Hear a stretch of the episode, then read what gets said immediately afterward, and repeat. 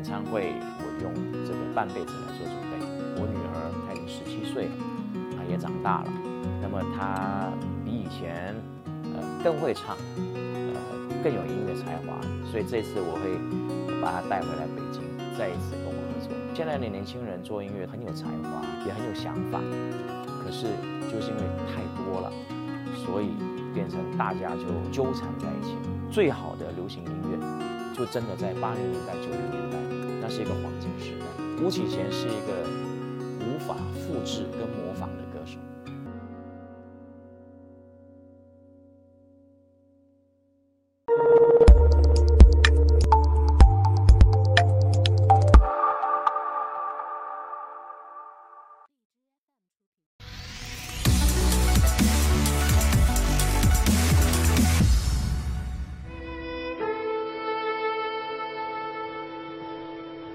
痴痴地想了多少夜，我还是不了解。大家好，我是吴启贤。这次回来北京，主要是要告诉大家一个好消息，就是我的亚洲学员演唱会已经开始了。那下一站就在北京，九月十五号在五棵松。从我出道筹备到现在吧，因为我的演唱会就是以歌曲跟我自己的人生经历的故事。作为主轴，所以我就说我用这个半辈子来做准备。其实我这个巡演呢，是从呃新加坡、马来西亚开始，呃从今年五月份就开始了，然后现在我们定下几个地方，啊包括青岛、北京，接下来还会安排成都、沈阳这几个地方，那么一站一站的安排下去。对我来说，我觉得也挺好的，因为我们大部分时间做的都是商演。那商演都是来来去去唱那两三首歌，被点的也常常就是这两三首歌，所以唱久了也觉得很腻。我觉得做演唱会能够让自己重新去享受自己的音乐的那个过程，所以我觉得过一段时间就做演唱会，对我来说是一种充电。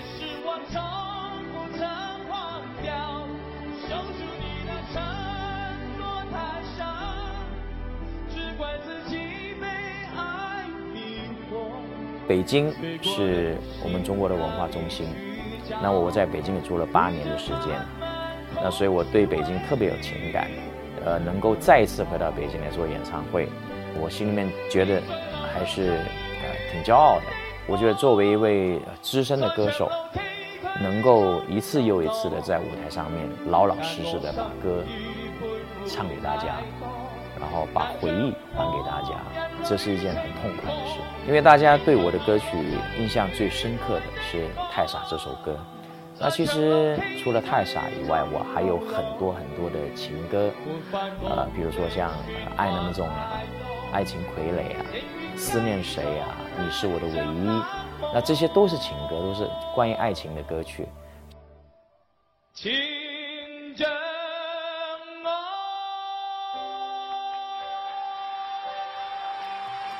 那这首歌算是我的音乐呈现里面，它属于是爆发性的一首歌曲，因为这首歌的爆发，因为它在整个亚洲受众面非常的广，那么因为这张专辑，那么让我获得全亚洲的这个乐迷的肯定跟认同，所以它对我来说是一个很重要的里程碑，我就把它取名为《爱的太傻》。曲风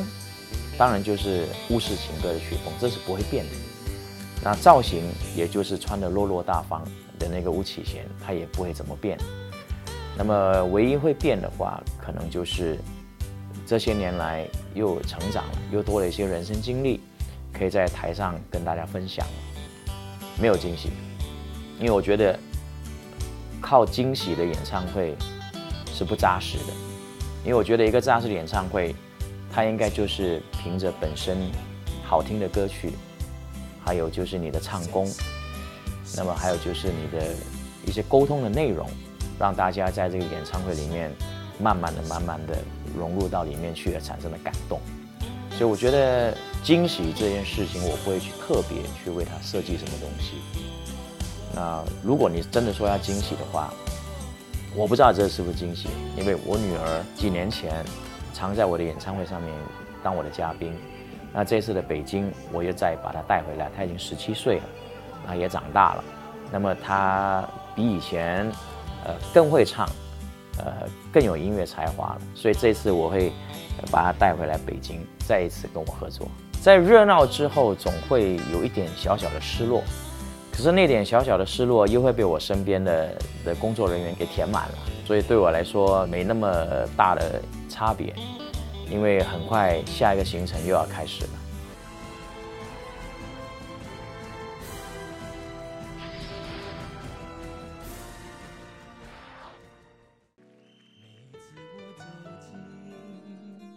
最大的区别是那个时候听音乐是有成本的，就是大家必须要去。买这个录音带或者买 CD 来听是有花成本的，所以那个时候的人听歌，他会会花时间去听，把一张作品的味道跟哪里好把它听出来。那现在呢，其实也是一个很很旺盛的一个时代，只不过现在歌手太多，作品太多，再加上另外一点，现在听音乐几乎是不用成本的，所以大家在听歌的时候就不懂得什么叫珍惜。那么可能听个两句，还没有把好歌听出来，就跳下一首歌了。所以现在的好歌比较难出来，不是因为没有好歌，而是因为大家太快了。出道就是要熬呗。我觉得我们那个时候很幸福的，因为那时候是一个唱片公司的一个机制，然后那时候是一个唱片的时代。那么我们的唱片只要能卖到某一个数量，那么我们就有生存下去的这个资格。只要一开始，你出的的几张唱片不让公司亏钱，虽然也没赚钱，公司就愿意这个继续把你栽培下去，一直栽培到有一天你可能会火起来。那所以我们都有那个熬的过程，这个熬的过程回头想起来是充满了酸酸甜甜的那个味道的。但是现在回头一看，我觉得都是好事，因为都是一种呃锻炼和训练和磨练。我觉得现在的年轻人做音乐，他们都很有才华，也很有想法，可是就是因为太多了，所以变成大家就纠缠在一起了。目前也就剩下这些平台上面的比赛，能够让素人有机会让大家看得到，然后产生他的受众。因为有了受众，那么他的作品才有可能让大家看得见、听得到，所以非常需要真人秀的。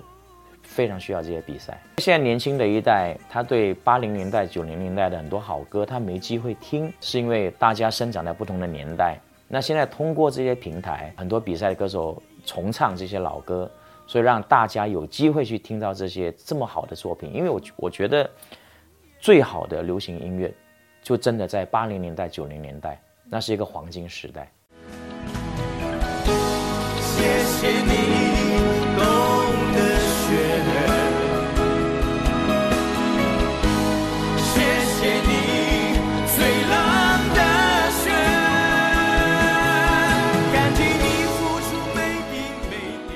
音乐没有 IP 的概念，因为音乐就是一种你心里面的感受，好听你就接受，不好听管它是谁唱谁做的，你就没办法接受。那除非你追逐的就是偶像，那偶像吐口痰你也觉得好，那我没办法。我这些年主要是做现场演出，做演唱会比较多。我觉得凡是那些歌迷能够在演唱会里面，在台下很投入的在听歌。在感受，在跟着唱的那些歌迷，是最让我感动。曾经有一个歌迷，她从沈阳要到上海去看我的演唱会，可是因为她怀孕了，她没办法飞，那所以她的丈夫就陪着她从沈阳坐火车一路坐到上海来看我的演唱会，这让我挺感动的。我有一位日本的粉丝，他是经过台湾的朋友介绍给他听我的歌。然后他就很喜欢我的音乐，然后他为了更了解我的音乐，他就开始学中文。然后学了五年之后，他飞到台北去找我，然后可以用中文跟我交谈，然后告诉我说，因为我的音乐让他改变了自己，然后也去多学了一种语言，也因为学会了这种语言，他能够更加的方便的了解中国的文化，这让我挺感动。